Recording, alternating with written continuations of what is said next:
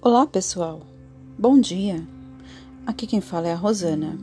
Hoje falaremos sobre depressão e diabetes. É, estudos indicam que a pessoa com diabetes pode sim desenvolver a depressão. É,